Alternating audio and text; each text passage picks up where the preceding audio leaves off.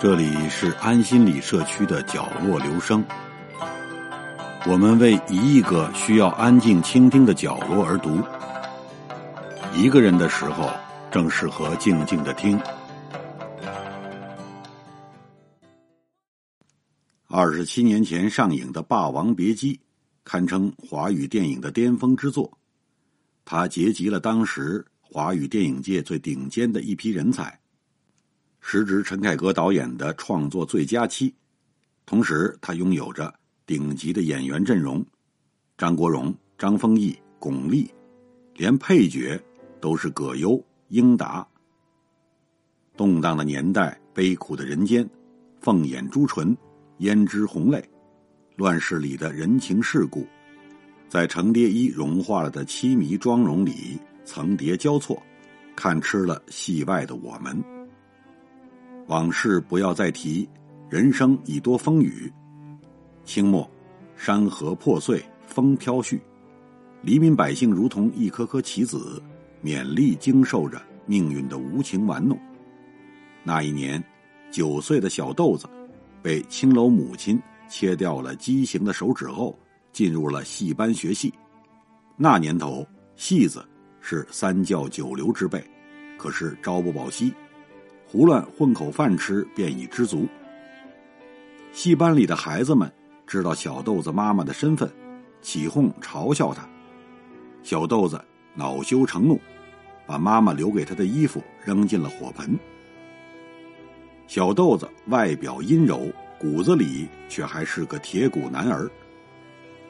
正在这时，小石头进来了，看到这一幕，心里已明白了几分。他呵斥了其他孩子，并且邀小豆子跟他一起入睡。失去了母亲庇护的小豆子，从小石头那里得到了温暖和关照。他分外依恋这位师哥，儿时的那份情谊，往往是最真、最纯、最能贯穿人之一生的。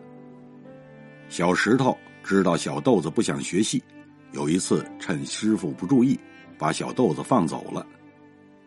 同小豆子一起逃跑的还有小赖子，因缘巧合，他们看了《霸王别姬》，看着舞台上的两个角儿，二人泪流满面，抱着我也要成角儿的信念，二人又回到京剧班。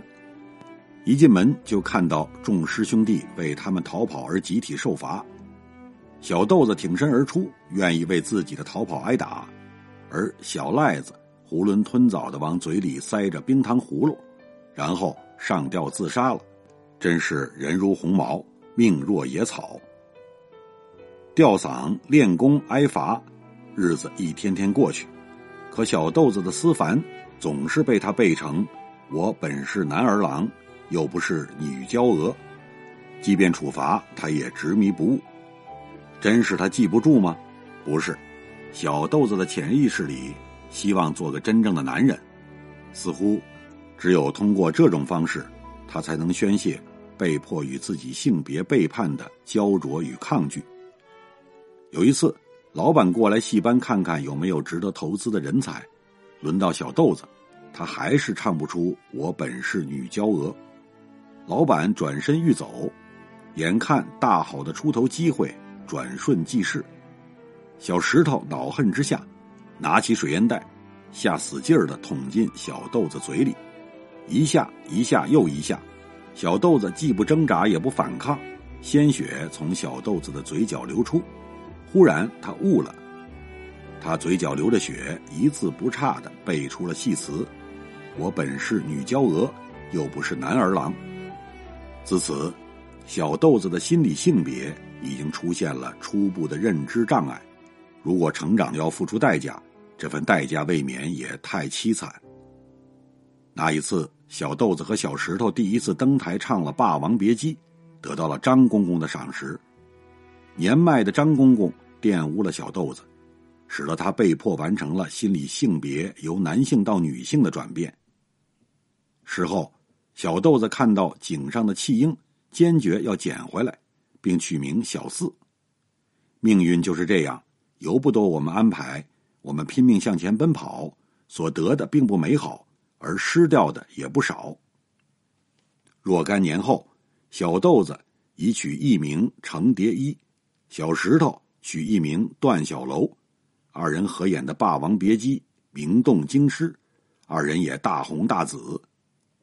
程蝶衣是一个男旦，在戏中扮演了女人，在生活中他入戏太深，一时间雌雄不分，真假难辨。他渴望与段小楼唱一辈子的戏，他发疯的唱，少一年、一个月、一天、一个时辰都不是一辈子。段小楼听完不过一笑，认为他这是不疯魔不成活。看到蝶衣很生气，他道了歉之后，照样快活的去喝他的花酒。对段小楼而言，唱戏不过就是一份糊口的工作，怎么演他都是假的。程蝶衣的那份深情和痴情，他永远不会懂，而这注定了蝶衣的这份情终将错付。有天，二人唱完《霸王别姬》之后，来了个袁四爷。四爷挥金如土，一出手便是全套珍珠钻石头面。他邀请二位角儿去他家小坐，遭婉拒。段小楼去青楼喝花酒的时候，救下了菊仙，打算娶她为妻。听闻消息之后的蝶衣心灰意冷，痛苦不堪。他接受了袁四爷的邀请。在四爷的宅子里，蝶衣看到了那把年少时许下心愿要送给小楼的剑。一见蝶衣的眼神，四爷便知其意，他把宝剑赠给了蝶衣。带着这把寄托着种种复杂情感的宝剑，蝶衣心情沉重的来到段小楼住处，扔给了他。谁知小楼竟不认得这是当初自己心心念念想要获得的宝剑。带着新婚喜气的他，一脸不以为然，又不上台，要剑干什么？感情最怕的就是一个人用尽了真心，每一个相处的片段都刻骨铭心，而另一个却漫不经心，什么都忘记。就像程蝶衣曾问段小楼：“还记得第一次登台唱《霸王别姬》是在哪儿？”段小楼丝毫回忆不起来。一边的纳坤。却还记得是在张公公府上的堂会，一个深情，一个薄情，感情的错付已是必然。日寇的铁蹄踏了进来，在坐着日本军人的戏院里，蝶衣表演着贵妃醉酒。忽然，头顶纷纷扬扬洒下抗日传单，灯灭人喧哗，唯有蝶衣旁若无人的专心演着未完的戏。混乱之中，只有袁四爷在楼上目不转睛的注视着蝶衣，二人都在戏里如痴如醉，恍无他顾。到底，最懂蝶衣的还是四爷。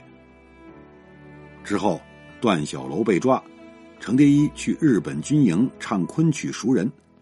小楼出来后，蝶衣激动的告诉他，日本人也有懂戏的。小楼啐了他一口。他觉得给日本人唱戏便是奇耻大辱。到底小楼和蝶衣是两个世界里的人。小楼拒绝再与蝶衣唱戏，蝶衣深感绝望。他天天抽大烟，完全不顾熏坏嗓子。后来是师傅用他独有的方式，让二人重归于好。抗日战争结束后，二人给国民党军队唱戏。底下士兵用手电筒乱晃人，段小楼气不过，与士兵发生了冲突。一片混乱中，菊仙流产了，而蝶衣也因曾给日本人唱戏而被抓走。段小楼竭力求人相救，菊仙也要蝶衣在法庭上说谎苟且，保全自身。袁四爷也在法庭上拍案而起，试图营救蝶衣。却一心求死，不肯说谎。之后，他被某高官营救，他的烟抽得更凶了。终于，时代变了，蝶衣在一次表演中破了嗓，便下狠心戒了毒。那时京剧形势有了大变样，蝶衣很难接受。在一次讨论会上，他便独排众议，坚持情境说，反对现代戏。他觉得那不是他心中的艺术。可时代的车轮滚滚向前，人人命如蝼蚁，个人于时代永远是渺小的。蝶衣闭门不出，小楼怒斥他：“你一辈子就知道唱戏，你也不出来看看，这世上的戏都唱到哪一出了？”蝶衣不改初衷，悠悠的说：“虞姬他为什么要死？”小楼发狠的说了句：“不疯魔不成活。”便离开了。在段小楼眼中，他这个师弟有点想不开。他从未懂得过蝶衣，他不懂蝶衣对艺术和理想的痴迷和坚持。而真正的爱情和艺术，原本就是这样疯魔和执着的。蝶衣年少的时候曾捡来一个弃婴小厮，师傅死后。蝶衣又收养了他，蝶衣对他像师傅一样严格，满心希望他能继承京剧的血脉。谁想养虎为患，小四太吃不起苦了，他只想一步登天成名角儿。刻苦用功他不会，耍阴谋、使诡计，却比谁都溜。他使尽了手段挑拨段小楼、程蝶衣。和纳坤之间的关系，终于他抢占了虞姬的角色，挤掉了程蝶衣。蝶衣痛不欲生，从此与小楼绝交。历史又来到了一个转折点，段小楼被小四陷害，并逼迫他诬陷蝶衣，小楼坚决不肯，被拉去欺辱。蝶衣来了，他像往常那样细细的给师哥描着油彩。他们穿着戏服，化着戏妆，走在街上，戏里戏外，孰真孰假，人生如梦。小楼的心理防线崩溃了，他为了自保，当众揭发蝶衣是汉奸。他又与菊仙划清了界限，并说自己并不爱他。蝶衣和菊仙都是小楼生命中最重要的人，在紧要关头，他为了自保，竟通通的否定掉，抛弃了。任何感情都是经不起考验的，人性本自私。我们以为的不可取代，或许在某些关键时刻都会被轻易抹去。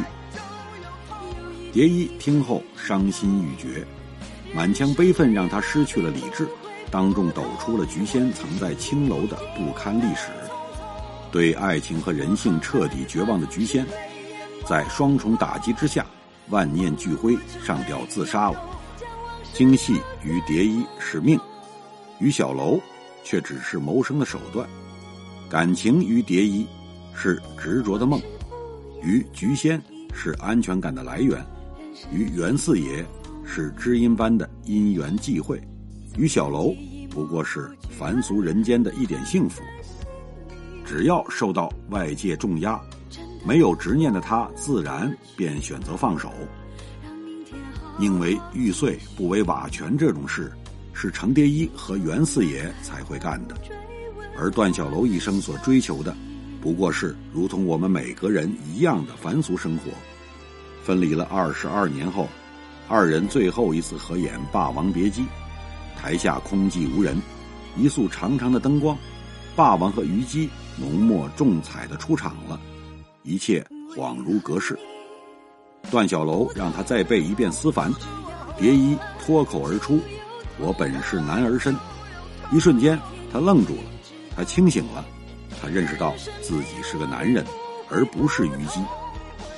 此生爱上了不该爱的人，错付深情，不该不该。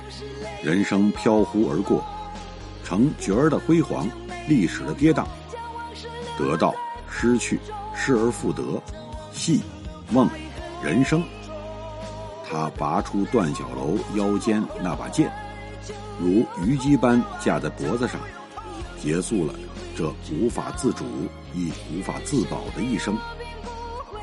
霸王是假霸王，可虞姬却是真虞姬。帝王将相、才子佳人的故事，诸位听得不少。那些情情意意、恩恩爱爱、卿卿我我，都绚丽莫名。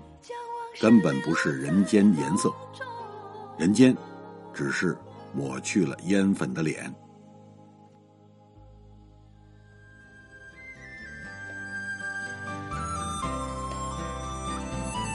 以上为您朗读的是选自公众号“十点读书”上的一篇文章。